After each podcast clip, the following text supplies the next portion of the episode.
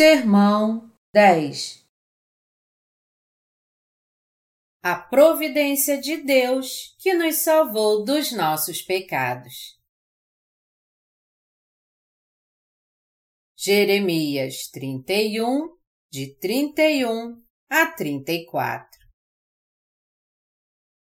Eis aí vem dias, diz o Senhor, em que firmarei nova aliança com a casa de Israel e com a casa de Judá. Não conforme a aliança que fiz com seus pais no dia em que os tomei pela mão para os tirar da terra do Egito. Porquanto eles anularam a minha aliança, não obstante eu os haver desposado, diz o Senhor. Porque esta é a aliança que firmarei com a casa de Israel depois daqueles dias, diz o Senhor. Na mente lhes imprimirei as minhas leis, também no coração lhes escreverei. Eu serei o seu Deus e eles serão o meu povo. Não ensinará jamais cada um ao seu próximo, nem cada um ao seu irmão, dizendo: Conhece ao Senhor, porque todos me conhecerão, desde o menor até o maior deles, diz o Senhor pois perdoarei as suas iniquidades e dos seus pecados jamais me lembrarei. Hoje eu quero compartilhar com você a obra de Deus que nos salvou dos nossos pecados, onde Deus anulou a primeira aliança e estabeleceu a segunda. O profeta Jeremias nos fala de duas alianças firmadas por Deus. E hoje se conseguirmos entender a aliança que Deus firmou conosco, nossa alma que vagava confusa encontrará esclarecimento na luz da salvação que brilha mais que tudo. E nossa fé na salvação estará cada vez mais firme em nosso coração. Mas o que é a nova aliança que Deus firmou para nos salvar? Está escrito em Jeremias 31, de 31 a 32. Eis aí vem dias, diz o Senhor, em que firmarei nova aliança com a casa de Israel e com a casa de Judá. Não conforme a aliança que fiz com seus pais no dia em que os tomei pela mão para os tirar da terra do Egito. Porquanto eles anularam a minha aliança, não obstante eu os haver desposado, diz o Senhor. Quando Deus tirou o povo de Israel da terra do Egito, ele deu a eles a palavra da sua lei. E a primeira aliança que Deus firmou com seu povo foi essa. Se vocês obedecerem a palavra da minha lei, eu serei seu Deus e os abençoarei. Mas se vocês me desobedecerem, eu os condenarei por causa dos seus pecados, assim como os animais oferecidos como sacrifício no altar de ofertas queimadas. Sendo assim, a primeira aliança que Deus firmou com seu povo foi uma aliança de sangue. Mas todo o povo quebrou a primeira aliança que fez com Deus. Mesmo depois de Deus firmar sua aliança com o povo, eles não conseguiram manter sua promessa, pois suas muitas falhas os impediram de obedecer a palavra da lei que haviam jurado a Deus manter. O resultado disso é que todos eles acabaram quebrando a primeira aliança. Por isso que Deus procurou fazer uma nova aliança com seu povo. Jeremias 31, 33 diz: Porque esta é a aliança que firmarei com a casa de Israel depois daqueles dias, diz o Senhor. Na mente lhes imprimirei as minhas leis, também no coração lhes inscreverei. Eu serei o seu Deus e eles serão o meu povo. Deus diz aqui que faria uma nova aliança com o povo de Israel para substituir a primeira, e também seria seu Deus através dessa nova aliança. Bem antes, Deus firmou sua primeira aliança através do sangue dos animais oferecidos em sacrifício. Mas ao firmar a segunda aliança, ele disse: Na mente lhes imprimirei as minhas leis, também no coração lhes inscreverei. Eu serei o seu Deus e eles serão o meu povo. A primeira aliança firmada com o povo de Israel foi feita através do sangue dos animais oferecidos em sacrifício. Êxodo 24, de 3 a 8.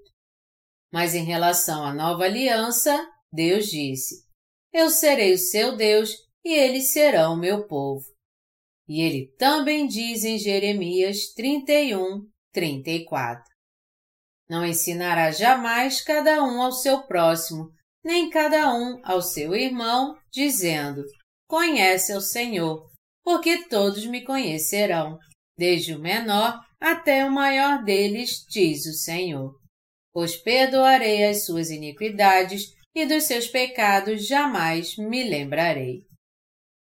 Eu quero compartilhar com você nesse sermão a palavra de Deus que fala da nova aliança. E quando ouvir essa palavra, você passará a ver a Bíblia de uma maneira totalmente diferente. Na aliança que Deus fez conosco, encontramos a salvação em seu Filho, Jesus Cristo. Tanto a palavra do Antigo como do Novo Testamento é ampla como essa Bíblia que estamos segurando. E quando vemos o conteúdo de ambos os testamentos, podemos ver que o Antigo Testamento faz parte da Antiga Aliança, assim como o Novo Testamento fala da aliança que Deus fez conosco e nos ensina que Jesus Cristo, o Filho de Deus, veio a este mundo para salvar a nós pecadores. Deixe-me explicar agora a palavra basilar do Novo Testamento. Vamos voltar para Gênesis e estudar sobre Melquisedeque, o sacerdote que trouxe pão e vinho para Abraão e o abençoou. O sacerdote Melquisedeque era rei de Salém, mas abençoou Abraão quando ele voltou do campo de batalha. Está escrito em Gênesis 14, de 18 a 20. Melquisedeque, rei de Salém, trouxe pão e vinho. Era sacerdote do Deus Altíssimo. Abençoou ele a Abraão e disse: Bendito seja Abraão pelo Deus Altíssimo, que possui os céus e a terra. E bendito seja o Deus Altíssimo, que entregou os teus adversários nas tuas mãos. E de tudo lhe deu Abrão o dízimo. Sendo assim, se entendermos bem o sacerdócio de Mequisedeque, rei de Salém, isso nos ajudará muito a crescer espiritualmente, pois veremos que ele foi um arquétipo de Jesus Cristo, o Filho de Deus. Como está escrito em Gênesis, nos dias de Abraão, um homem chamado Melquisedeque era rei de Salém e considerado sacerdote do Deus Altíssimo. O nome Melquisedeque significa meu Deus é Zedeque, e Zedeque aqui refere-se a uma divindade. E que divindade é essa? O Senhor Deus.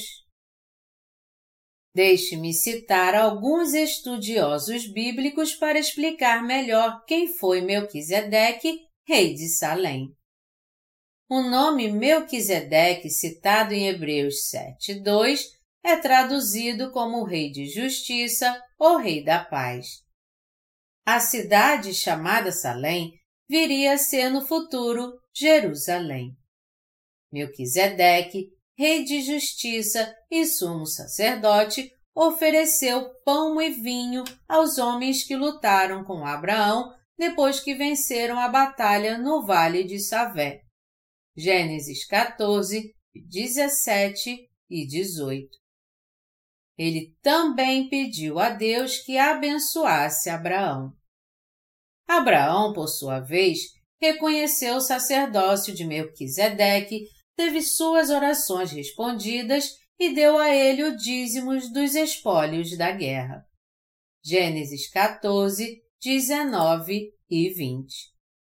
A essa altura, Abraão já tinha reconhecido que o Deus Altíssimo era o mesmo Deus que havia se revelado a ele com outro nome, Jeová. Gênesis 14, 19. Em Salmos 110, 4, o rei de Judá que reinaria em Sião era reconhecido como sucessor do sacerdote Melquisedeque. E esse rei não seria apenas o monarca de Sião, mas também seu sacerdote. Isso pode ser entendido de certo modo pelo fato de o rei Davi ter servido como sacerdote também. Veja segundo Samuel 6, de 12 a 19, 1 Reis 8, 14, 22 a 23 e 54 a 56. Salmos 110 é citado aqui e mencionado diversas vezes no Novo Testamento, especialmente em Hebreus. Hebreus capítulo 7 é baseado em Gênesis 14, de 18 a 20. O fato de Abraão ter reconhecido o sumo sacerdote Melquisedeque mostra que seu sacerdócio precede o sacerdócio dos descendentes de Levi. Hebreus 7, de 4 a 10. Portanto, o monarca messiânico que é citado em Salmos 110 faz parte de uma ordem sacerdotal que precede o sacerdócio levítico, ou seja, ele está falando de Jesus Cristo, o eterno sacerdote, segundo a ordem de Melquisedeque. Hebreus 7, de 11 a 19. O relato sobre Melquisedeque, sacerdote e rei de Salém, surge de repente no livro de Gênesis.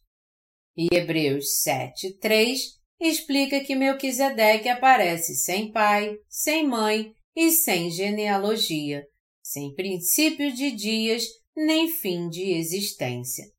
Portanto, ele é um sacerdote eterno e antítipo de Jesus Cristo, que viria mais tarde. Se justapormos o texto de Hebreus com Salmos 110, 4, veremos que ambos referem-se ao sacerdócio eterno de Jesus. O Senhor jurou e não se arrependerá. Tu és sacerdote para sempre, segundo a ordem de Melquisedeque. O sacerdócio levítico, por outro lado, está condicionado ao sacerdócio de Levi. O autor de Hebreus sabe que o sacerdócio de Jesus Cristo é eterno porque pertence à ordem de Melquisedeque. O sacerdócio levítico, por outro lado, está condicionado ao sacerdócio de Levi.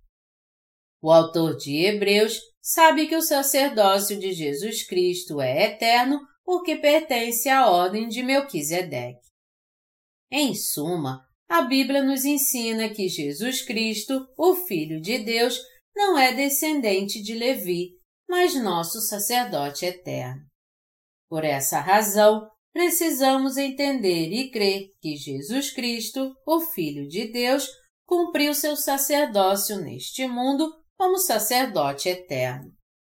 Foi assim que ele nos salvou de todos os nossos pecados de uma vez e para sempre.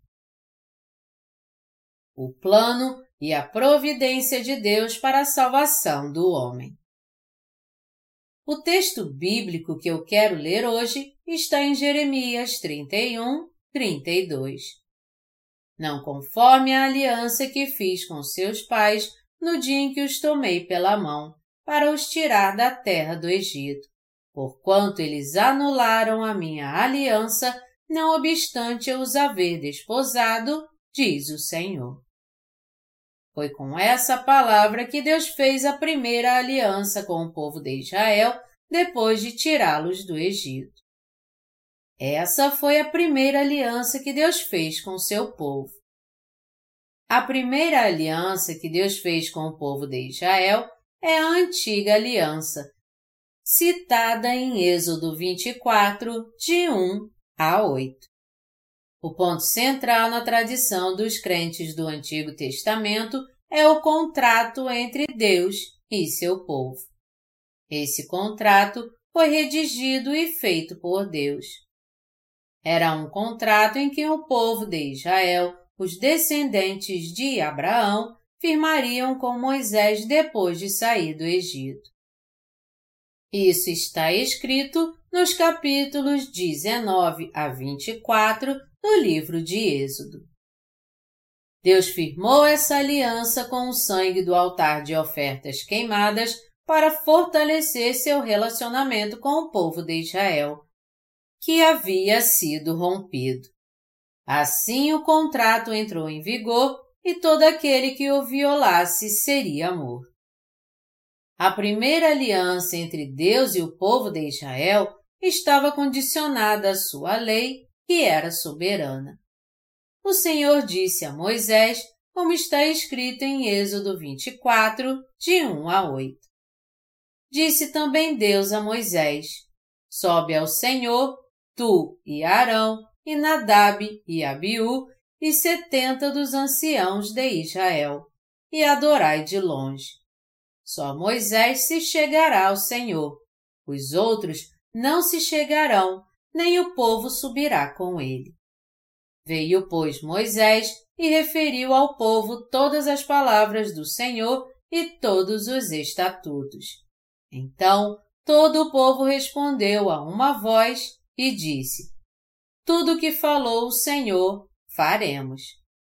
Moisés escreveu todas as palavras do Senhor e, tendo se levantado pela manhã de madrugada, erigiu um altar ao pé do monte e doze colunas, segundo as doze tribos de Israel. E enviou alguns jovens dos filhos de Israel, os quais ofereceram ao Senhor holocaustos e sacrifícios pacíficos de novilhos. Moisés tomou metade do sangue e o pôs em bacias, e a outra metade aspergiu sobre o altar. E tomou o livro da aliança e o leu ao povo. E eles disseram: Tudo o que falou o Senhor, faremos e obedeceremos. Então tomou Moisés aquele sangue e o aspergiu sobre o povo e disse: Eis aqui o sangue da aliança que o Senhor fez convosco a respeito de todas estas palavras.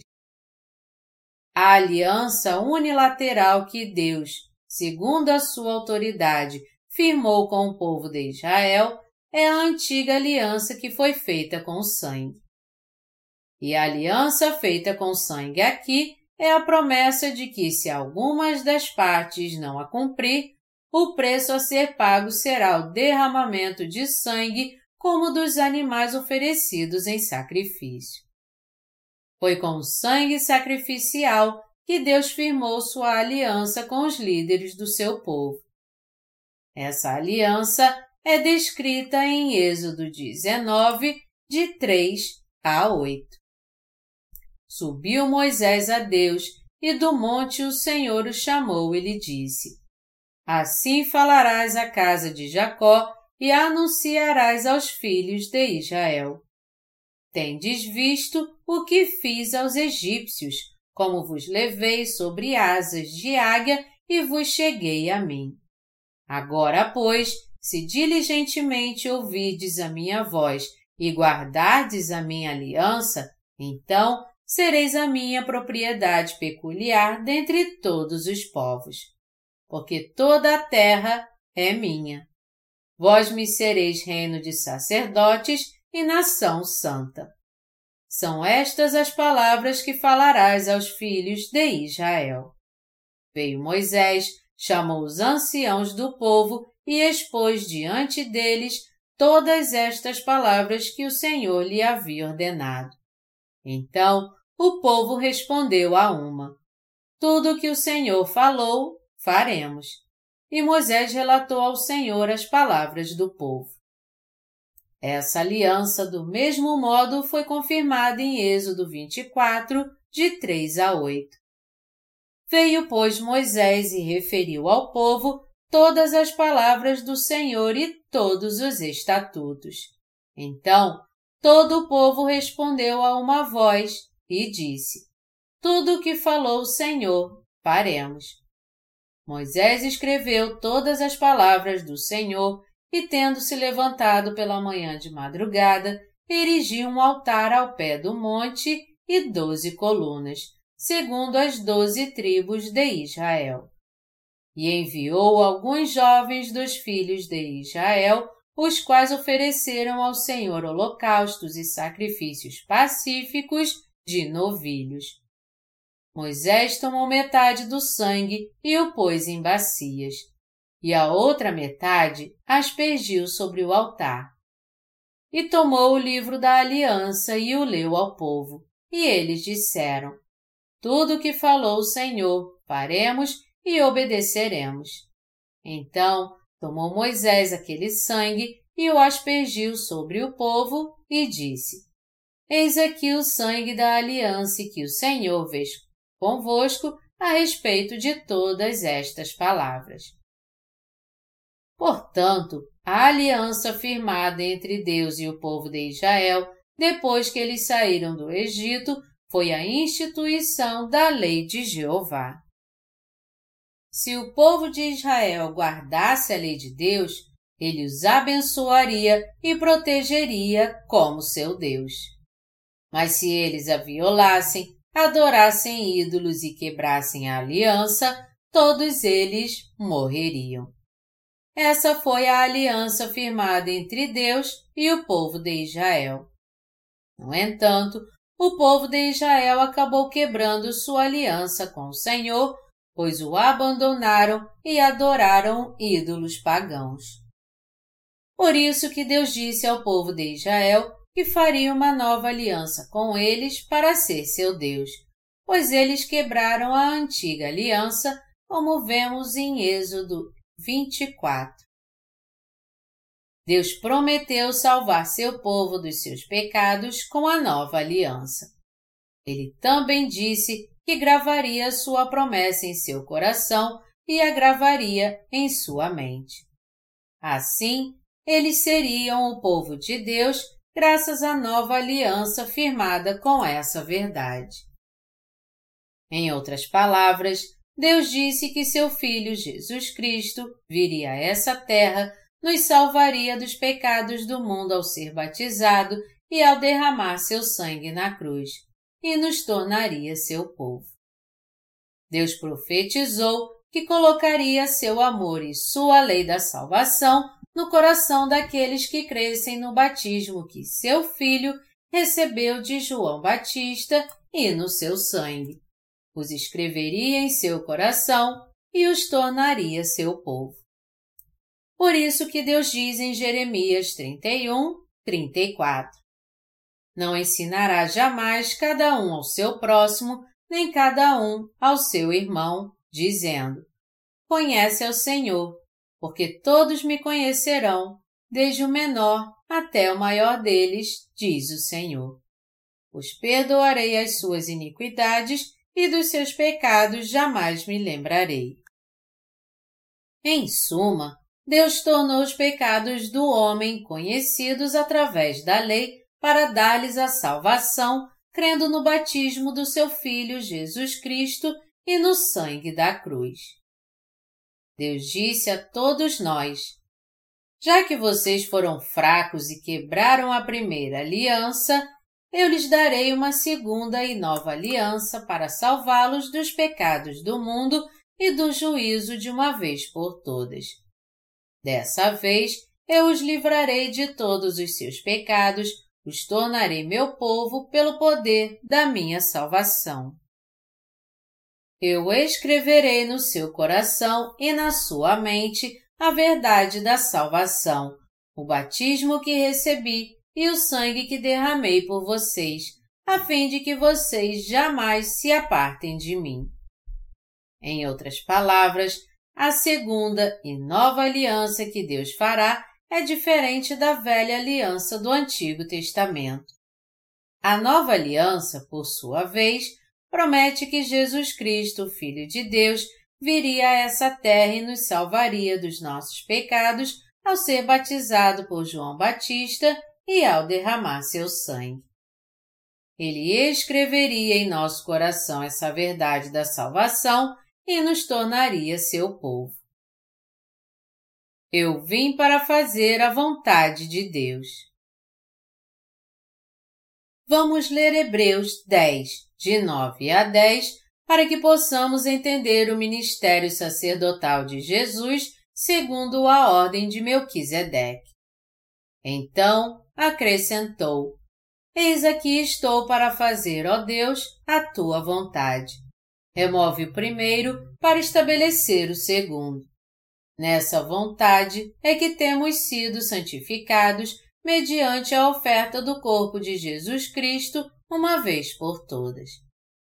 Nessa passagem, a Bíblia está falando da nova aliança descrita no capítulo 31 de Jeremias.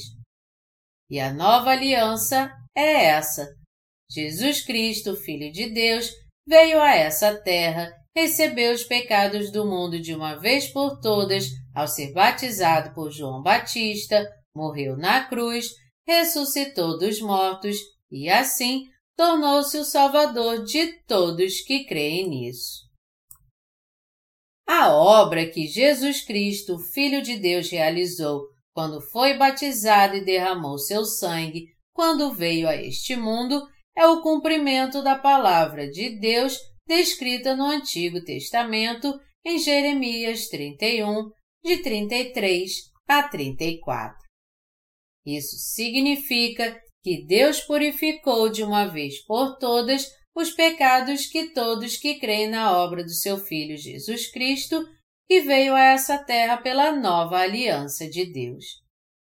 Para ser mais específico sobre o sacerdócio do Senhor, segundo a ordem de Melquisedeque, não é guardando a lei que somos feitos filhos de Deus. Na verdade, foi Jesus Cristo, o Filho, que nos salvou dos nossos pecados, pois tirou os pecados do homem ao ser batizado por João Batista e foi condenado por eles de uma vez por todas ao ser crucificado. O Antigo Testamento fala de duas coisas: dos nossos pecados através da lei de Deus e da obra do Messias que veio como Salvador do homem. Há duas implicações na lei do Antigo Testamento. A primeira trata do temor a Deus e nos ensina a temer, adorar e amar a Deus. A segunda usa a palavra da lei para revelar os pecados do homem. Aos olhos de Deus, ninguém que nasceu nessa terra, nem uma pessoa sequer, conseguiu guardar a palavra da lei. Até mesmo entre o povo de Israel, jamais houve alguém que conseguiu guardar a lei de modo perfeito. E embora os cristãos atuais também tentem viver segundo a vontade de Deus, a verdade é que não há um cristão sequer que, tanto em espírito como em obras, jamais conseguiu guardar a palavra da lei descrita nas Escrituras. A Bíblia explica a função da lei de modo bem claro em Romanos 3, de 19 a 20. Ora, sabemos que tudo o que a lei diz aos que vivem na lei o diz para que se cale toda a boca e todo o mundo seja culpável perante Deus, visto que ninguém será justificado diante dele por obras da lei, em razão de que pela lei vem o pleno conhecimento do pecado. Em outras palavras, o Antigo Testamento nos leva a conhecer e a entender nossos pecados através da lei. Também nos ensina como é vão tentarmos guardar a palavra da lei. Deus deu ao homem 613 mandamentos, mas ninguém jamais pode guardar todos eles a não ser Jesus Cristo. Por isso precisamos entender aqui que a função da lei é nos levar a conhecer nossos pecados. Ela nos ensina que, como não podemos guardar os mandamentos de Deus, somos pecadores perante Ele e por isso devemos ser lançados no inferno segundo a sua justiça. precisamos entender bem a rigidez da lei. Deus está nos ensinando que somos incapazes de guardar a lei que Ele firmou conosco. Ele também está nos ensinando que todos que têm culpa no coração por causa do pecado serão lançados no inferno. É muito importante entendermos a função da lei de Deus. Só então poderemos evitar a estupidez de tentarmos guardar sua lei. A Bíblia diz que o homem terá que pagar pelos seus pecados e que o salário do pecado é a morte.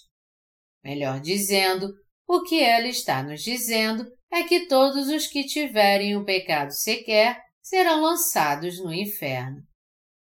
Por isso que no sistema sacrificial do Antigo Testamento, os pecadores tinham que passar seus pecados para o holocausto impondo as mãos sobre sua cabeça, derramando seu sangue, passando o sangue nas pontas do altar de ofertas queimadas e derramando o resto do sangue na terra. A carcaça do holocausto, então, era cortada em pedaços e queimada no altar de ofertas queimadas como sacrifício a Deus. É assim que a palavra da lei nos ensina que o preço pelos nossos pecados é o inferno. Precisamos entender que seremos condenados ao inferno se houver pecado em nosso coração e crer que nosso Salvador Jesus Cristo, o Filho de Deus, nos salvou dos pecados do mundo ao ser batizado por João Batista e morreu crucificado. Essa é a função da lei para nós. Outra função da lei de Deus é que ela nos ensina a temê-lo. Quando nos vemos diante da lei de Deus, entendemos que Ele é um Deus santo. A rigidez da lei nos ensina que devemos temê-lo, adorá-lo e amá-lo pela salvação que Ele nos deu. Quem é Deus? Ele é o sublime Deus Todo-Poderoso que criou o universo e tudo que nele há. Ele é o Ser Supremo que reina sobre todas as coisas. E ao fazer com que conhecêssemos o poder e a majestade de Deus, a lei nos ensinou a nos prostrar perante Ele, a humilhar nosso coração, honrá-lo, obedecê-lo e amá-lo. Como eu disse antes, a lei nos ensina sobre nossos pecados. E já que ninguém pode viver segundo a lei de Deus, ela nos leva a entender que todos somos pecadores perante Deus. Se não vivermos segundo a lei de Deus, seremos pecadores diante dele. É assim que a lei nos leva a entender que estamos condenados ao inferno por causa dos nossos pecados. A lei nos ensina que somos culpados por causa dos nossos pecados mas ela também nos ensina que podemos receber a remissão de pecados crendo na justiça de Deus que nos salvou pelo batismo que seu Filho Jesus Cristo recebeu para tirar nossos pecados e pelo sangue que ele derramou na cruz. Portanto, graças à função da lei, agora entendemos que precisamos de alguém para pagar nossos pecados, ou seja, Cristo, o eterno sacerdote segundo a ordem de Melquisedeque. Deus está nos ensinando de uma vez por todas que é impossível recebermos a salvação por meio da sua lei. Por isso que aboliu a primeira e antiga aliança que fez conosco e firmou a segunda e nova aliança, nos ensinando que só podemos receber a remissão de pecados crendo no batismo do seu Filho Jesus Cristo e no seu sangue derramado. Deus deixou bem claro a todos nós que seu Filho Jesus Cristo nos salvou dos pecados deste mundo segundo a nova aliança. Podemos ver que é isso que Deus está dizendo em Hebreus 10, de 1 a 2. Ora, visto que a lei tem sombra dos bens vindouros, não a imagem real das coisas, nunca jamais pode tornar perfeitos os ofertantes com os mesmos sacrifícios que ano após ano, perpetuamente, eles oferecem. Doutra sorte, não teriam cessado de ser oferecidos por quantos que prestam culto, tendo sido purificados uma vez por todas, não mais teriam consciência de pecados? Em Salmos 40, 6, ele também nos diz: Por isso, ao entrar no mundo, diz: Sacrifício e oferta não quiseste, antes um corpo me formaste. Não te deleitaste com holocaustos e ofertas pelo pecado. Então eu disse: Eis aqui estou. No rolo do livro está escrito a meu respeito, para fazer, ó Deus, a tua vontade. Hebreus 10, de 5 a 7. A frase Um corpo me formaste refere-se ao fato de que Jesus Cristo, Filho de Deus, nos salvou de uma vez por todas pelo batismo que recebeu de João Batista e seu sangue derramado na cruz por nós. Jesus Cristo, Filho de Deus, tirou todos os pecados do mundo ao ser batizado por João Batista. Foi condenado pelos nossos pecados ao ser crucificado e, assim, cumpriu seu ministério como sacerdote eterno. Ele completou a obra da salvação, nos livrou dos pecados do mundo, levando-os de uma vez por todas ao ser batizado por João Batista, foi condenado pelos nossos pecados de uma vez por todas ao ser crucificado e ressuscitou dos mortos. Deus Pai incumbiu seu Filho Jesus Cristo de salvar o homem dos seus pecados, e ele completou a obra da salvação sacrificando seu corpo como nossa propiciação.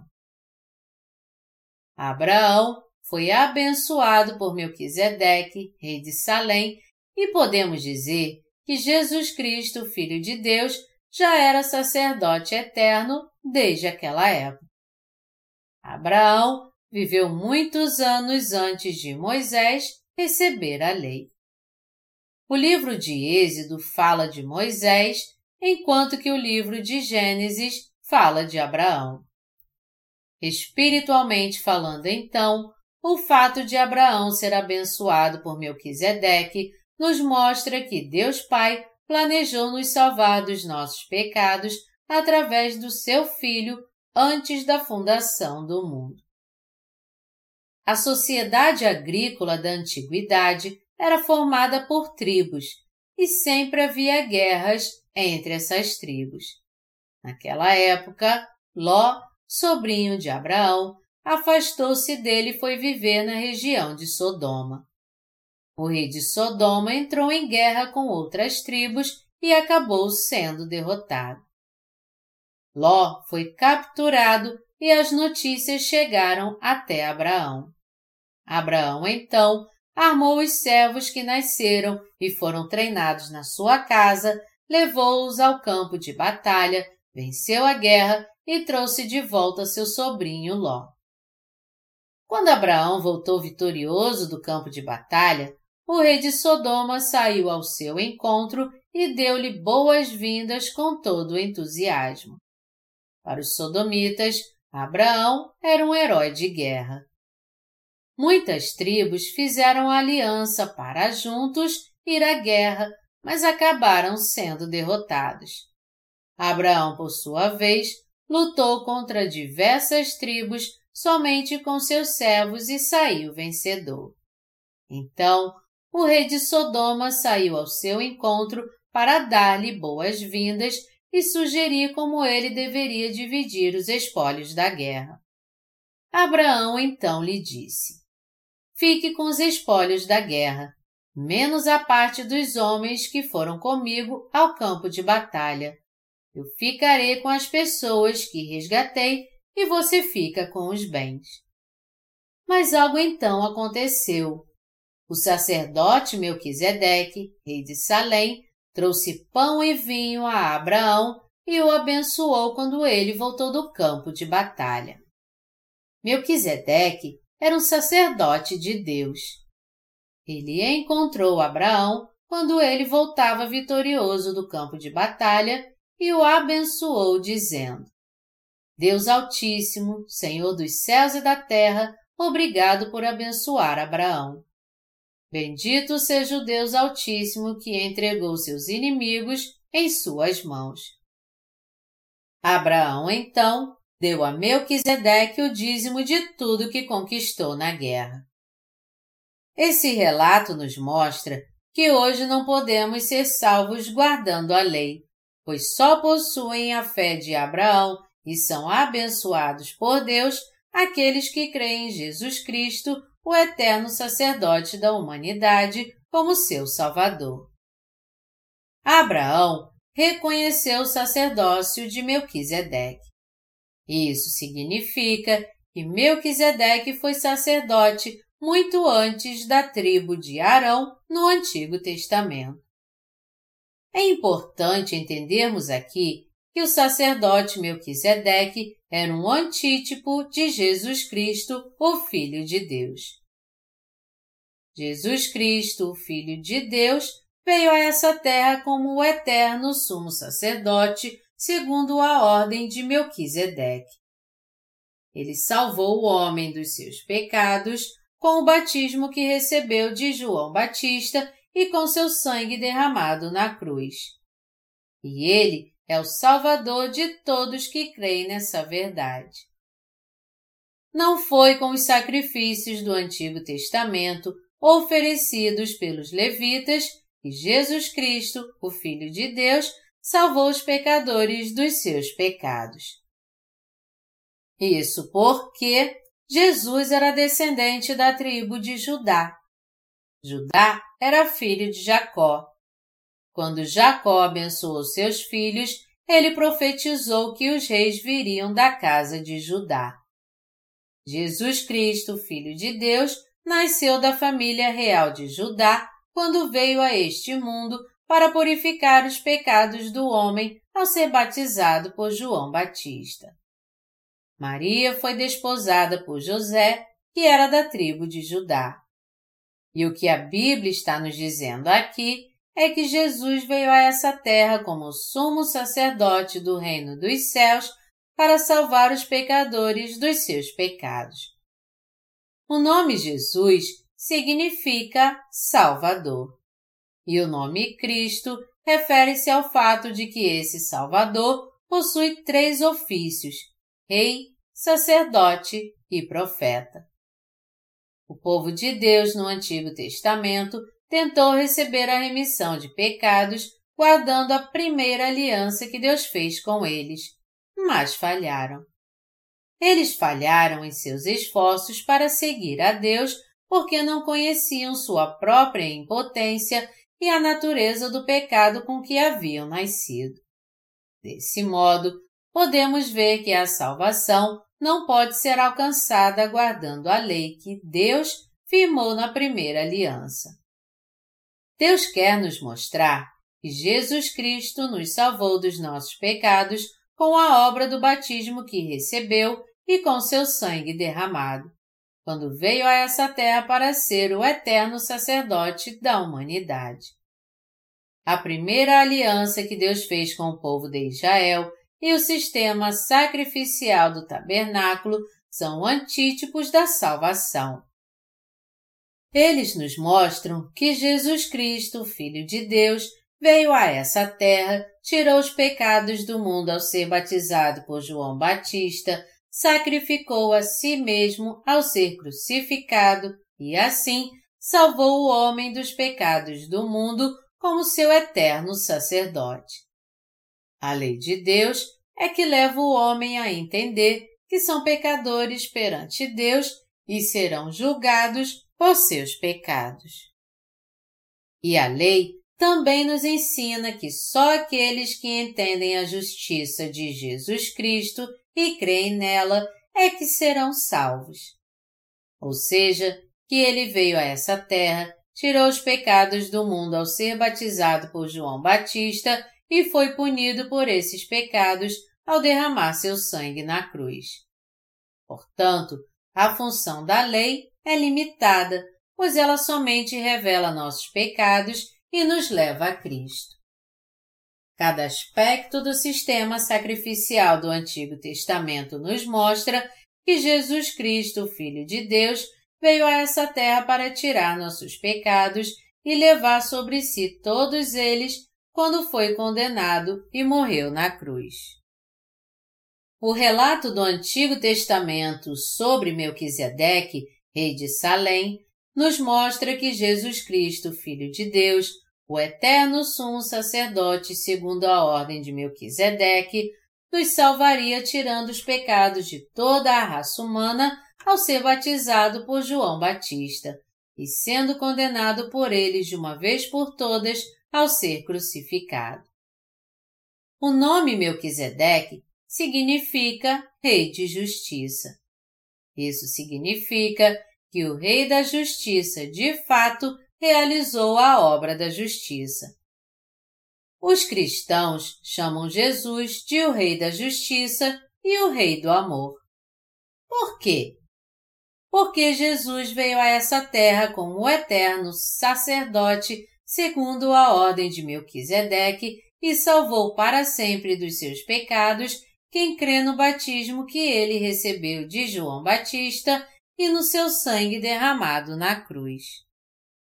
Melquisedeque era mesmo o rei de Salém e uma sombra de Jesus, o eterno sacerdote reconhecido por Deus Pai. Deus aprovou a obra do sacerdote Melquisedeque no Antigo Testamento. Abraão reconheceu o sacerdócio de Melquisedeque e este o abençoou. Pela fé, ele previu que Jesus Cristo, Filho de Deus, viria a essa terra como sacerdote celestial para salvar seu povo dos seus pecados. Por isso que Abraão é o pai da fé de todos nós que cremos e fazemos parte do povo de Deus. Jesus Cristo, Filho de Deus, tirou nossos pecados nos dias do Novo Testamento foi punido por nós ao ser batizado por João Batista quando tinha 30 anos, entregou seu corpo na cruz e assim se tornou nosso Salvador. Ele salvou dos seus pecados para sempre todos que creem nessa verdade de Deus. Jesus Cristo veio à nossa procura nessa terra para cumprir seu sacerdócio eterno. Jesus Cristo, Filho de Deus, foi levantado como nosso eterno sacerdote, segundo a ordem de Melquisedeque. Ele recebeu em seu próprio corpo os pecados do mundo de uma vez por todas ao ser batizado por João Batista em obediência à vontade do Pai. Também foi punido em seu corpo pelos nossos pecados ao ser crucificado e assim nos salvou como a eterna propiciação pelo pecado. Portanto, não podemos ser salvos guardando a lei, que pertence à primeira aliança que Deus nos deu. Somente pela fé na nova aliança é que Deus Pai traz salvação àqueles que creem na obra de Jesus Cristo. Jesus Cristo é o nosso eterno sacerdote. Precisamos entender que só podemos ser salvos crendo que Jesus Cristo nos livrou dos pecados do mundo como nosso eterno sacerdote. A função da lei era apenas nos levar a temer a Deus, a reconhecer nossos pecados e a voltar para Jesus Cristo a fim de sermos salvos pela fé. Desse modo, Deus Pai está nos dizendo que só podemos receber a remissão de pecados pela fé graças à obra do batismo do seu Filho Jesus Cristo e do seu sangue derramado por nós. Com a nova aliança, Deus enviou seu Filho Jesus Cristo a nós e ele nos salvou dos nossos pecados de uma vez por todas ao ser batizado por João Batista e com seu sangue na cruz. Deus nos prometeu a salvação e cumpriu sua promessa. Hoje, os cristãos que creem no credo niceno estão tentando guardar a lei. Mas já que não conseguem, eles fazem orações de arrependimento e procuram santificar sua vida. Mas o que eles precisam entender é que seus esforços, no fim, serão em vão, pois o homem é incapaz de viver segundo a lei, a primeira aliança firmada por Deus. A lei ensina apenas o que é certo e o que é pecado. Ela só serve para nos conduzir à nova aliança que Deus fez conosco, ou seja, o batismo e o sangue do nosso Salvador Jesus Cristo. Podemos ver nossa condição espiritual quando lemos os Dez Mandamentos que Deus firmou na nova aliança. Um dos Dez Mandamentos diz: Não terás outros deuses diante de mim. E isso está certo. Outro mandamento diz: Não adorarás os ídolos. Isso também está totalmente certo. Já que não devemos adorar nenhum ídolo perante Deus. E a lista prossegue: Não tomarás o nome do teu Deus em vão. Lembra-te do dia de sábado para o santificar. Honra teu pai e tua mãe. Não matarás não adulterarás, não furtarás, não cobiçarás a casa do teu próximo. Todos estes mandamentos estão certíssimos. A lei os ensina o que é certo e o que é pecado perante Deus. Ela também nos leva a entender o que é a salvação que Deus deseja que recebamos por meio da nova aliança. Deus não está nos dizendo que hoje devemos buscar a salvação através da lei. Ao contrário, ele está nos guiando ao Evangelho pelo qual seu Filho Jesus Cristo nos salvou dos nossos pecados ao ser batizado por João Batista e ao derramar seu sangue. A lei nos conduz à promessa de salvação da nova aliança que nos leva a ser libertos dos pecados do mundo. Ela também nos diz que devemos ser salvos dos nossos pecados pela fé. Deus está nos dizendo que seu Filho Jesus Cristo tornou-se nosso eterno sacerdote ao ser batizado por João Batista, ao morrer na cruz e ao ressuscitar dos mortos. Ele está nos dizendo que devemos crer nele como nosso Salvador para sermos salvos. Ele também nos diz que devemos ser gratos a Jesus Cristo por tornar possível nossa salvação pela fé. Ao purificar nossos pecados, levando sobre si todos eles ao ser batizado e ao ser punido na cruz por todos eles, Jesus Cristo, o Filho de Deus, fez com que agora pudéssemos receber a eterna remissão de pecados. Portanto, temos que crer na obra de salvação do Senhor e ser gratos a Ele pela fé. Não devemos tentar resolver o problema dos nossos pecados colocando nossa fé numa teologia ou crença absurdas. Só poderemos receber a remissão de pecados em nosso coração se crermos no batismo que nosso eterno sacerdote recebeu de João Batista e no sangue do sacrifício que ele derramou na cruz pelos nossos pecados. E é justamente essa a justiça de Deus que a Bíblia fala. Temos que receber a remissão de pecados no coração, tendo fé na palavra da nova aliança que Deus nos deu. Já que Jesus Cristo, Filho de Deus, é nosso eterno sacerdote, segundo a ordem de Melquisedeque, somos salvos dos pecados do mundo de uma vez por todas, crendo na obra que ele fez. Mas os cristãos que não entendem isso estão levando uma vida religiosa e legalista, enganando-se a si mesmos, achando que foram salvos e que sua fé em Jesus está correta. Eles acham que foi somente pela crucificação que Jesus nos salvou de todos os pecados que cometemos neste mundo.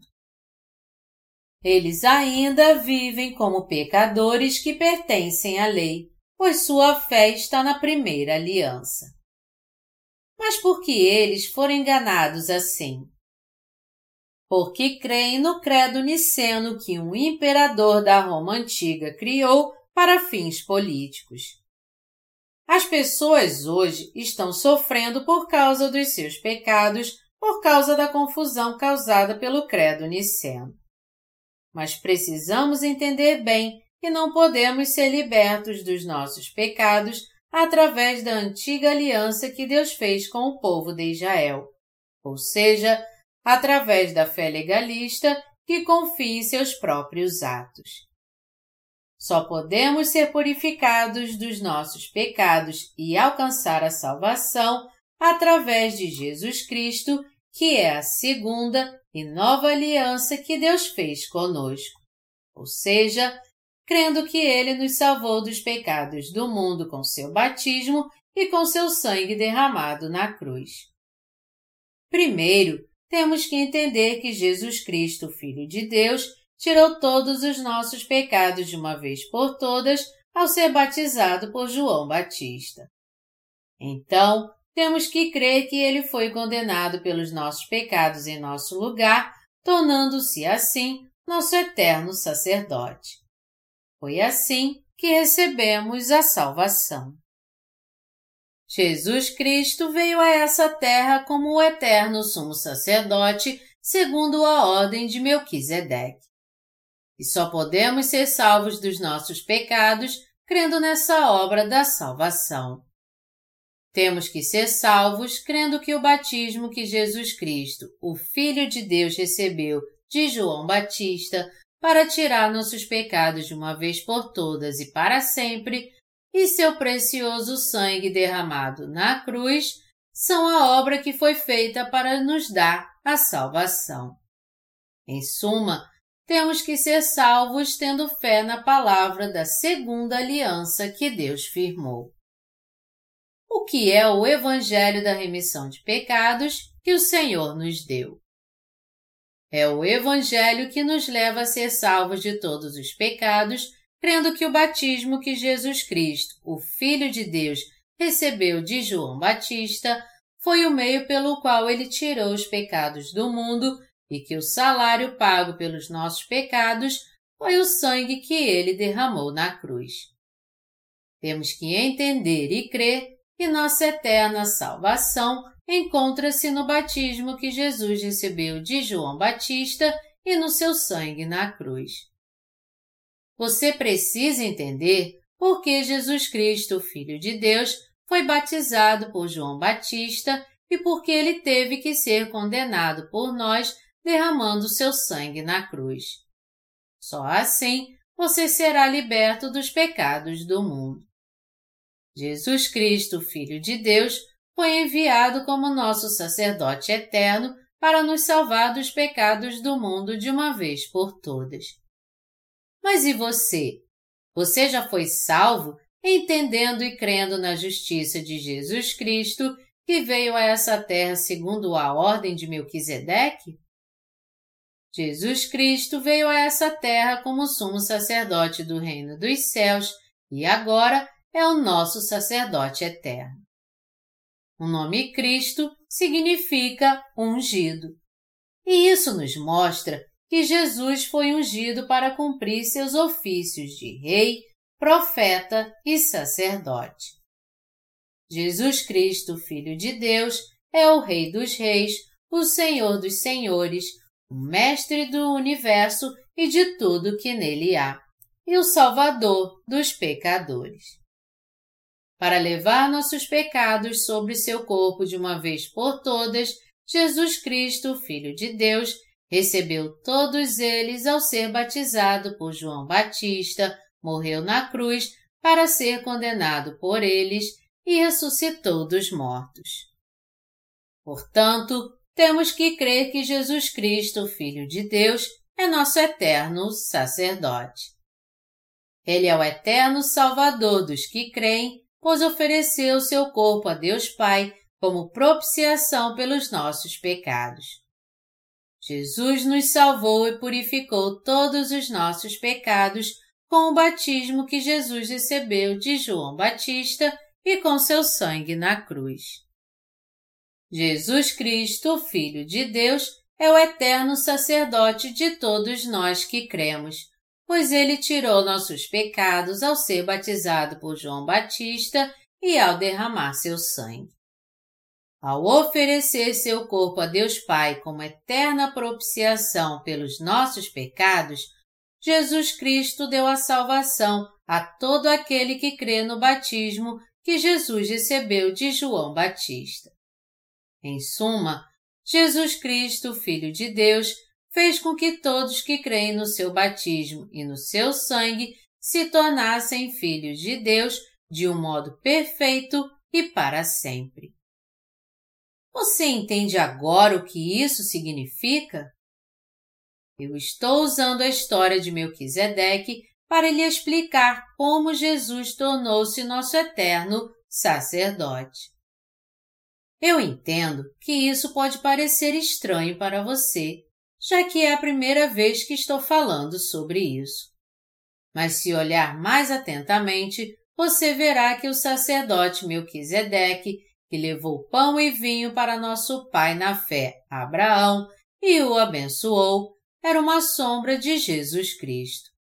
Então, se quiser ser salvo dos seus pecados de uma vez por todas, você precisa entender a verdade da salvação, crendo no batismo de Jesus e no seu precioso sangue na cruz, crendo que Jesus é o eterno sumo sacerdote segundo a ordem de Melquisedeque. Não podemos ser salvos pela lei de Deus, que leva-nos apenas a conhecer nossos pecados, mas sim pelo batismo e pelo sangue de Jesus Cristo. Somente crendo na obra do nosso Salvador Jesus Cristo, o eterno sumo sacerdote, segundo a ordem de Melquisedeque, é que podemos ser salvos agora e receber a eterna remissão de pecados. Através da obra do batismo que Jesus recebeu de João Batista, Jesus tirou nossos pecados para sempre. Através da obra do sacrifício que ele ofereceu na cruz, ele foi condenado por nós. E através do Evangelho da Água e do Espírito, que abrange essas duas obras, ele nos salvou. Através da história de Melquisedeque, hoje podemos ter um entendimento profundo de como Jesus tornou-se nosso Salvador, oferecendo a si mesmo como sacrifício por nós. Jesus foi enviado como sumo sacerdote a este mundo, segundo a ordem de Melquisedeque. Lemos em Gênesis que o sacerdote Melquisedeque era rei de Salém nos dias de Abraão e foi aprovado por Deus. E Deus nos falou de Melquisedeque para mostrar que nosso eterno sacerdote Jesus Cristo nos salvou dos pecados do mundo ao ser batizado por João Batista e ao derramar seu sangue na cruz. Jesus Cristo, Filho de Deus, veio a este mundo segundo a ordem de Melquisedeque e sacrificou seu próprio corpo como propiciação para pagar nossos pecados de uma vez por todas e para sempre. Ele tirou nossos pecados ao ser batizado por João Batista, foi condenado por eles em nosso lugar ao ser crucificado, ressuscitou dos mortos e assim completou a obra da salvação para nos livrar dos pecados do mundo de uma vez por todas. Deus Pai enviou seu Filho Jesus Cristo como propiciação por nós, fazendo com que ele levasse nossos pecados e fosse condenado em nosso lugar. Isso quer dizer que Deus Pai fez seu Filho pagar o preço pelos pecados do homem. Deus Pai fez com que Jesus recebesse o batismo de João Batista, morresse na cruz e ressuscitasse dos mortos. E a nós que cremos no seu Filho, ele também tornou seus filhos para sempre. Deus está dizendo que ele deu a eterna remissão de pecados ao homem para que todos que creem no batismo do seu Filho Jesus Cristo e no seu sangue sacrificial jamais voltem a ser pecadores. Se você ler a epístola aos Hebreus, você verá a verdadeira palavra dizendo que Deus nos salvou dos nossos pecados, levantando outro sacerdote que não era levita. Melquisedeque foi levantado por Deus como sacerdote nos dias de Abraão, e segundo a ordem do seu sacerdócio, Deus enviou seu filho como o eterno sacerdote da humanidade para apagar os pecados deste mundo. E já que Jesus Cristo veio a essa terra, Deus aceita como parte do seu povo todo aquele que crê nessa perfeita obra da salvação. E o Senhor nos diz em relação a isso. Eu salvei meu povo dos pecados do mundo de uma vez por todas ao oferecer um sacrifício eterno. Agora eu vou explicar melhor e com mais detalhes o mistério de Melquisedeque. Algo bem claro aqui é que Jesus Cristo, Filho de Deus, veio a este mundo como o eterno sacerdote e sucessor do ministério de Melquisedeque, rei de Salém, e nos salvou dos pecados do mundo. Jesus não herdou o ofício de sumo sacerdote através da descendência de Levi. Ao contrário, ele nos salvou ao vir a este mundo segundo a ordem do sacerdote Melquisedeque, rei de Salém, e que abençoou Abraão com pão e vinho no Antigo Testamento. Jesus Cristo é divino, igual a Deus Pai. Mesmo assim, ele veio como sacerdote celestial segundo a ordem de Melquisedeque. Ele tirou os pecados do mundo ao ser batizado por João Batista, o maior entre todos os nascidos de mulher. Mateus 11, 11. Então morreu crucificado, ressuscitou dos mortos e assim tornou-se o eterno sacerdote daqueles que hoje creem. Deus está nos ensinando aqui sobre o eterno sacerdócio de Jesus Cristo. Os sacerdotes levitas escolhidos por Deus no Antigo Testamento não podiam purificar os pecados do povo, não importa quantos sacrifícios oferecessem. Já que o sumo sacerdote Arão e seus descendentes não podiam viver para sempre, havia sempre a necessidade de outros sacerdotes. Aqueles que pecavam nos dias do Antigo Testamento traziam animais para ser sacrificados pelos sacerdotes e os ofereciam todo o santo dia, mas nenhum sacrifício podia eliminar seus pecados totalmente. Nos dias do Antigo Testamento, novos sacerdotes levitas eram escolhidos, mas os sacrifícios oferecidos por eles não podiam eliminar os pecados que haviam no coração do homem.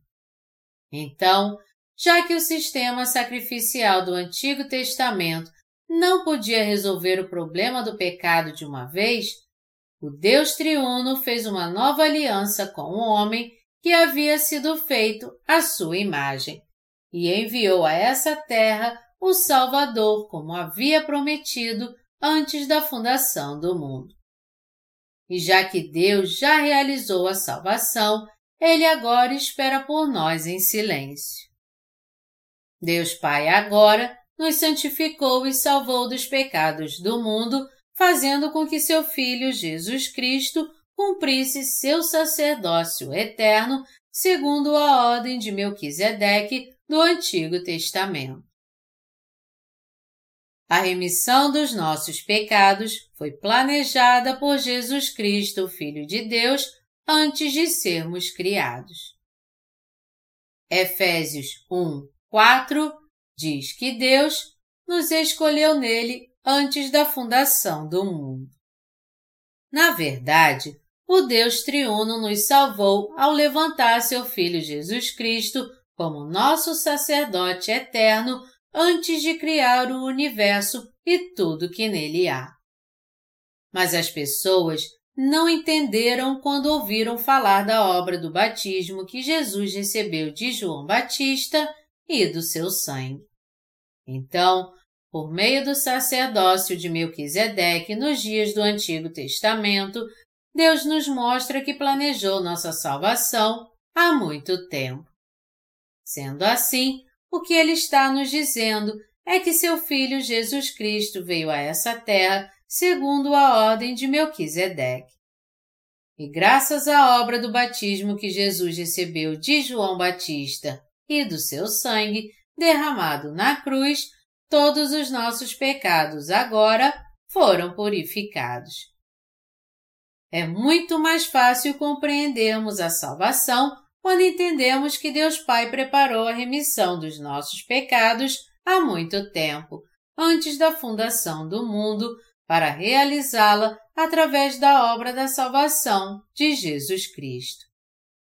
O que precisamos entender aqui é que a história do sacerdote Melquisedeque, que abençoou Abraão, é muito importante para nós agora.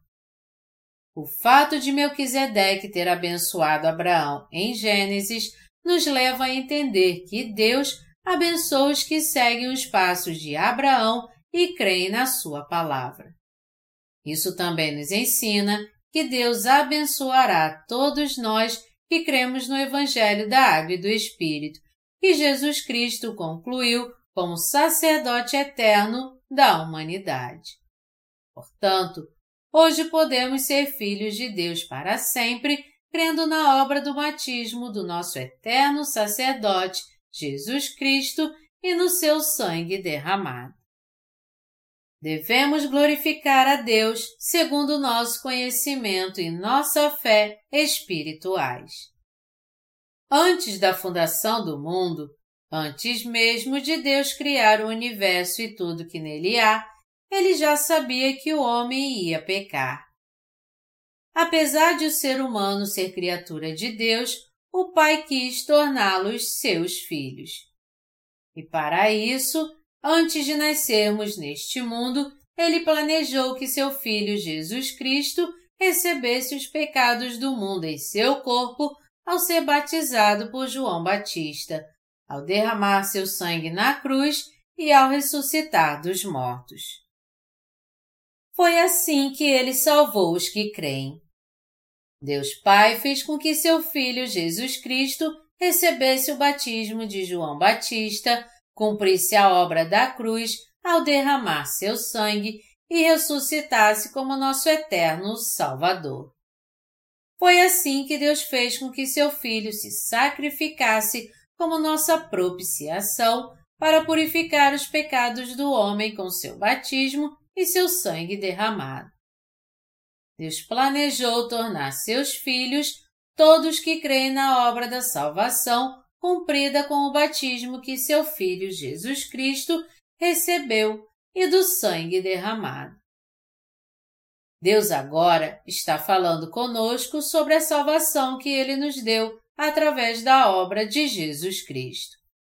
Portanto, a salvação dos nossos pecados foi completada com a obra que Jesus Cristo, Filho de Deus, realizou ao ser batizado por João Batista, ao derramar seu sangue na cruz e ao ressuscitar dos mortos. Abraão foi abençoado pelo sacerdote Melquisedeque nos dias do Antigo Testamento para que hoje tivéssemos a mesma fé que ele. E mais ainda, porque Abraão é nosso pai na fé. Como então podemos ter a mesma fé de Abraão e receber as mesmas bênçãos que ele?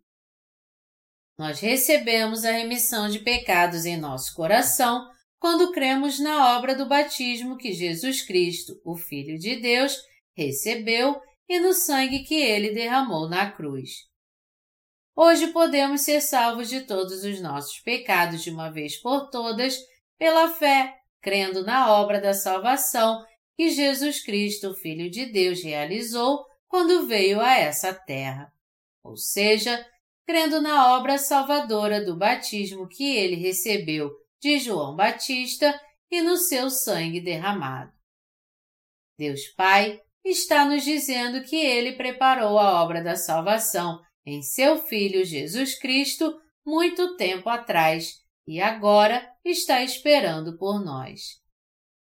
O sacerdote Melquisedeque, sobre quem estamos estudando hoje, nos foi dado como um exemplo, a fim de nos ensinar que Deus Pai enviaria seu Filho Jesus Cristo a essa terra como sacerdote eterno e abençoaria a todos que crescem na sua obra.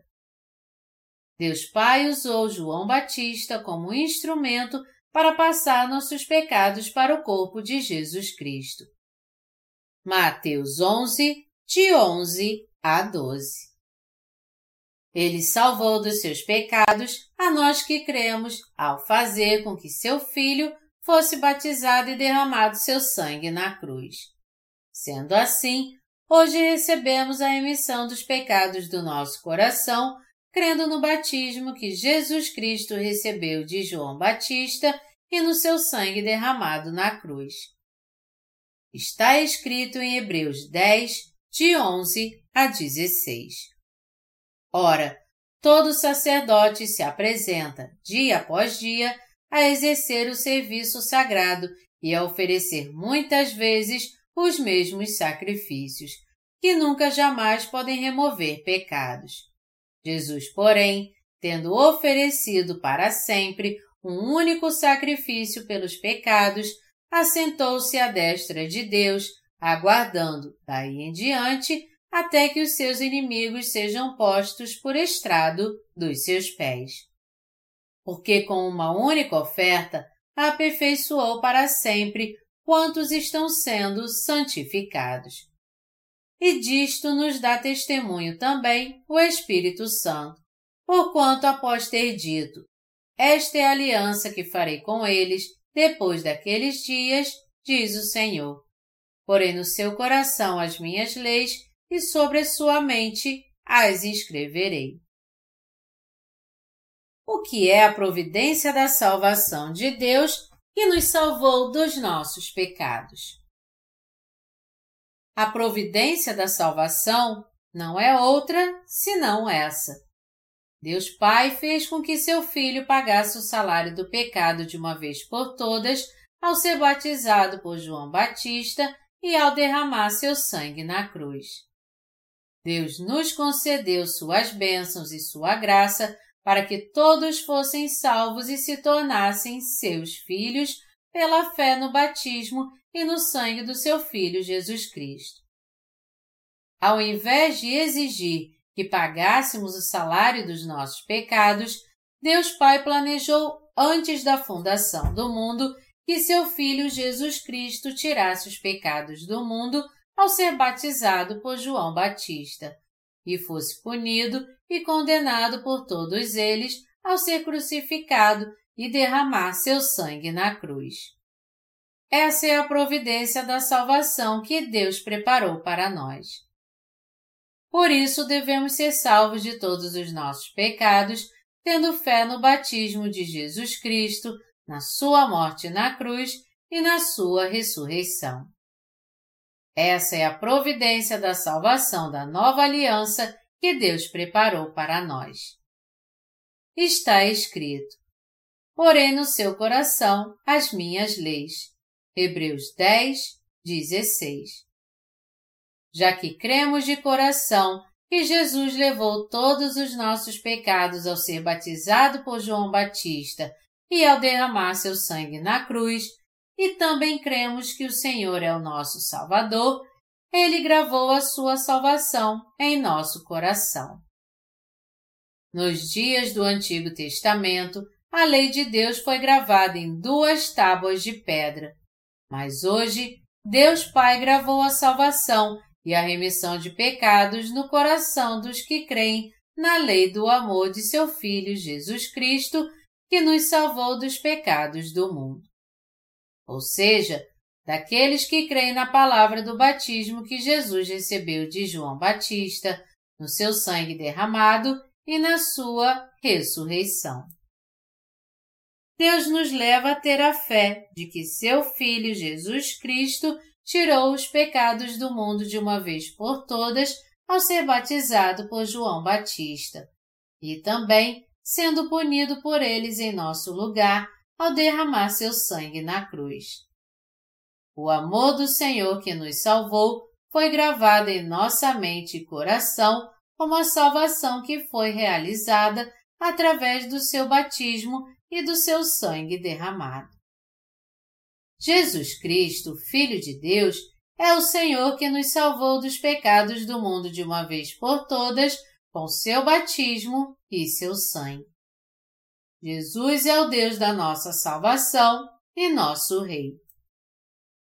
Através do batismo que Jesus recebeu de João Batista, Jesus Cristo, Filho de Deus, tirou todos os nossos pecados de uma vez por todas, apagando cada um deles. E ao ser condenado pelos nossos pecados na cruz, ele nos tornou os filhos salvos de Deus. Foi assim que nos tornamos filhos de Deus sem nenhuma restrição sequer por causa da nossa fé na providência da salvação de Deus. Eu sou muito grato ao Senhor por fazer com que agora possamos confessar nossa salvação crendo na obra que Jesus Cristo realizou para tirar nossos pecados. Deus gravou em nosso coração a fé na obra do seu batismo, no precioso sangue que ele derramou na cruz e na sua ressurreição. Por isso que podemos, assim, cantar que Jesus é o Rei do Amor. O Rei do Amor é o meu pastor, cuja bondade nunca falha. Jesus é o eterno Salvador e o Rei do amor para todos nós que cremos. Está escrito em Hebreus 10, de 17 a 18. Também de nenhum modo me lembrarei dos seus pecados e das suas iniquidades, para sempre. Ora, onde há remissão destes, já não há oferta pelo pecado. Aqui, em Hebreus capítulo 10, Deus escreve em nosso coração que Jesus Cristo, ao vir a essa terra, segundo a ordem de Melquisedeque, nos salvou dos pecados do mundo ao ser batizado por João Batista e ao derramar seu sangue. Você sabe o que isso significa? Significa que hoje em dia é muito fácil recebermos a salvação. Basta crermos na obra da salvação de Jesus, que nos salvou dos pecados do mundo com seu batismo e seu sangue derramado. Por mais que eu dê o meu melhor ao pregar a palavra de Deus, eu não sou um pregador eloquente. Algumas pessoas têm uma lábia que conseguem até fazer com que mentiras pareçam verdade. Mas eu mesmo não sou um grande pregador mas eu tenho muito a dizer para você porque a palavra de Deus é verdadeira. Eu estou testificando para você sobre a providência da salvação que Deus concedeu ao homem, pois eu creio na palavra de ambos os testamentos na Bíblia. Isso porque a palavra contida nas Escrituras é a verdade e a salvação. Hoje somos salvos pela fé graças ao batismo que Jesus recebeu de João Batista e seu sangue. E é dessa fé que eu quero testificar. Alguns pregadores conseguem abrir a Bíblia e pregar sobre várias coisas diferentes. Mas eu não sou bom nisso. Eu posso, no entanto, pregar tudo sobre a salvação que o Senhor realizou com o batismo que Jesus recebeu de João Batista e com seu sangue derramado por nós. Eu posso explicar isso para você em detalhes. Hebreus 10, 18 diz: Ora, onde há remissão destes, já não há oferta pelo pecado. Hebreus 10, 18. Jesus Cristo, Filho de Deus, veio a essa terra como sumo sacerdote, segundo a ordem de Melquisedeque, e trouxe salvação a todos nós. Ele recebeu nossos pecados em seu corpo ao ser batizado por João Batista, foi punido por eles, morreu em nosso lugar e ressuscitou dos mortos. E Ele está nos dizendo: dos seus pecados e iniquidades eu não lembro mais, pois já remi todos eles. Está escrito: Ora, onde não há remissão destes, já não há oferta pelo pecado. Hebreus 10, 18. Jesus Cristo, Filho de Deus, tirou os pecados do mundo ao ser batizado por João Batista nessa terra e foi condenado por eles por nós na cruz, a fim de que não houvesse mais oferta pelo pecado. Por isso que Jesus nos salvou de todos os nossos pecados. Ele foi batizado por João Batista e derramou seu sangue na cruz para que nunca mais tivéssemos medo da condenação e de sermos lançados no inferno por causa dos nossos pecados. No entanto, temos que confessar nossos pecados mesmo depois de sermos salvos. Mesmo depois de recebermos a remissão de pecados no coração e de nos tornarmos filhos de Deus, ainda pecamos e cometemos muitos erros, pois nossa velha natureza continua conosco. Por isso que precisamos confessar nossos pecados a Deus e meditar de coração na verdade da salvação, pela qual Jesus Cristo, Filho de Deus, tirou nossos pecados e os purificou com seu batismo e seu sangue derramado. A Bíblia diz em 1 João 1, 9 que, se confessarmos os nossos pecados, Ele é fiel e justo para nos perdoar os pecados e nos purificar de toda injustiça. Jesus apagou todos os nossos pecados de uma vez por todas. Então, se ainda voltarmos a pecar neste mundo, devemos confessá-los a Deus e orar assim: Senhor, foi assim que pequei. E embora eu tivesse que ser condenado pelos meus pecados, o Senhor foi punido por eles em meu lugar quando foi batizado por João Batista e crucificado. Eu creio nisso, Senhor. Obrigado. Eu vou fazer de tudo para não mais cometer esses pecados. Quando confessamos nossos pecados ao Senhor e consideramos a salvação que Ele nos deu pela água e pelo Espírito, Ele nos liberta dos sentimentos de culpa e das emoções negativas que são um peso para nós. Graças ao batismo que o Senhor recebeu de João Batista e do seu sangue derramado por nós, podemos conservar nosso coração sempre puro. E isso é possível porque Jesus já pagou nossos pecados muito tempo atrás. Ninguém que ainda não nasceu de novo pode entender a palavra de Deus escrita na Bíblia. Então, só quem crê no batismo que Jesus Cristo, o Filho de Deus, recebeu de João Batista e no seu sangue, pode entender esta palavra da salvação e dar testemunho dela. Se errarmos uns com os outros depois de nascermos de novo dos nossos pecados, temos que admitir nosso erro e nos desculpar assim. Eu peço desculpas pelo meu erro. É assim que mantemos a paz. Imagine se prejudicássemos um irmão e disséssemos: Já que recebi a remissão de pecados, eu não preciso desculpar-me com você. Alguém assim ainda não teve um encontro com Jesus Cristo que cumpriu seu sacerdócio segundo a ordem de Melquisedeque para tirar nossos pecados e purificar todos eles. Temos que reconhecer nossos erros uns para os outros e pedir perdão. Não somos Deus, mas apenas seres humanos.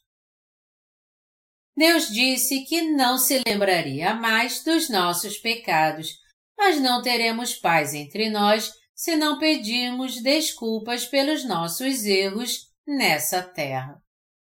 Deus nos advertiu sobre isso. Eu vou falar sobre isso em outra ocasião, quando eu falar sobre os problemas cotidianos do dia a dia. Hoje eu quero concentrar meu sermão na nossa salvação. Jesus Cristo, que veio a este mundo segundo a ordem de Melquisedeque, salvou a nós os crentes de todos os nossos pecados com o batismo que recebeu e seu sangue derramado. Não podemos ser salvos guardando a lei. Ao contrário, somos salvos crendo na obra da justiça que Jesus Cristo realizou por nós, a obra da salvação que eliminou nossos pecados. Essa é a fé que nos salva de todos os nossos pecados. A fé no batismo de Jesus Cristo, Filho de Deus, que veio a essa terra segundo a ordem de Melquisedeque. Agora podemos resumir a fé da nossa salvação assim. Jesus Cristo é o nosso Salvador. O nome Jesus significa aquele que salvou seu povo dos seus pecados, enquanto que o nome Cristo significa que Jesus possuía três ofícios e nos salvou dos pecados do mundo. Já que muitas pessoas ainda não foram salvas, elas não sabem que Melquisedeque era um antítipo de Jesus Cristo. O nome Cristo no texto original significa ungido. E muitos cristãos não sabem responder quando perguntamos: como Jesus foi ungido? Jesus foi ungido porque ele é o Rei dos Reis. Nos dias do Antigo Testamento, os reis eram ungidos quando ascendiam ao trono. Os sumos sacerdotes também eram ungidos. Seu ofício começava com uma unção que lhe conferia o sacerdócio. Os profetas também eram ungidos. Por exemplo, quando chegou a hora de Deus recolher Elias, ele lhe disse: A Jeú, filho de Ninse, ungirás rei sobre Israel e também Eliseu, filho de Safate, de Abel Meolá, ungirás profeta em teu lugar. 1 Reis 19, 16 Elias então ungiu Eliseu e lhe conferiu o sacerdócio. O fato de Jesus Cristo ter sido ungido significa que ele nos salvou ao vir a essa terra com três ofícios: rei, sumo sacerdote e profeta. Como nosso profeta, Jesus Cristo tornou conhecida a nós a verdade da salvação. Melhor dizendo, ele nos ensina que o batismo que ele recebeu de João Batista e sua crucificação são a obra da salvação que ele realizou por nós. Jesus Cristo, Filho de Deus, também veio com o ofício de sumo sacerdote do reino dos céus para nos salvar dos nossos pecados, oferecendo não o sangue de um animal, mas seu próprio corpo.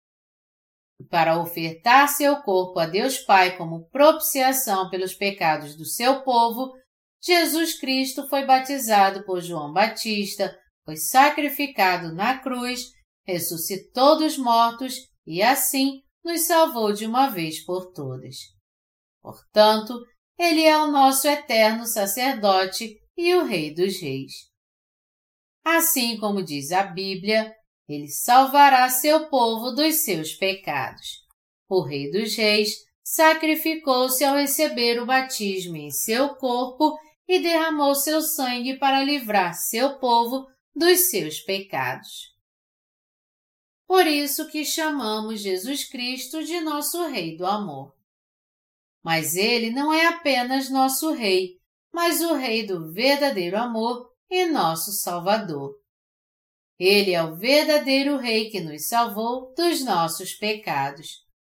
Jesus é nosso Rei, mas isso não significa que ele reina sobre seu povo com punho de ferro, como um tirano. Se Jesus nos salvou ao ser batizado e a derramar seu sangue, isso só significa que Ele é o Rei do verdadeiro amor.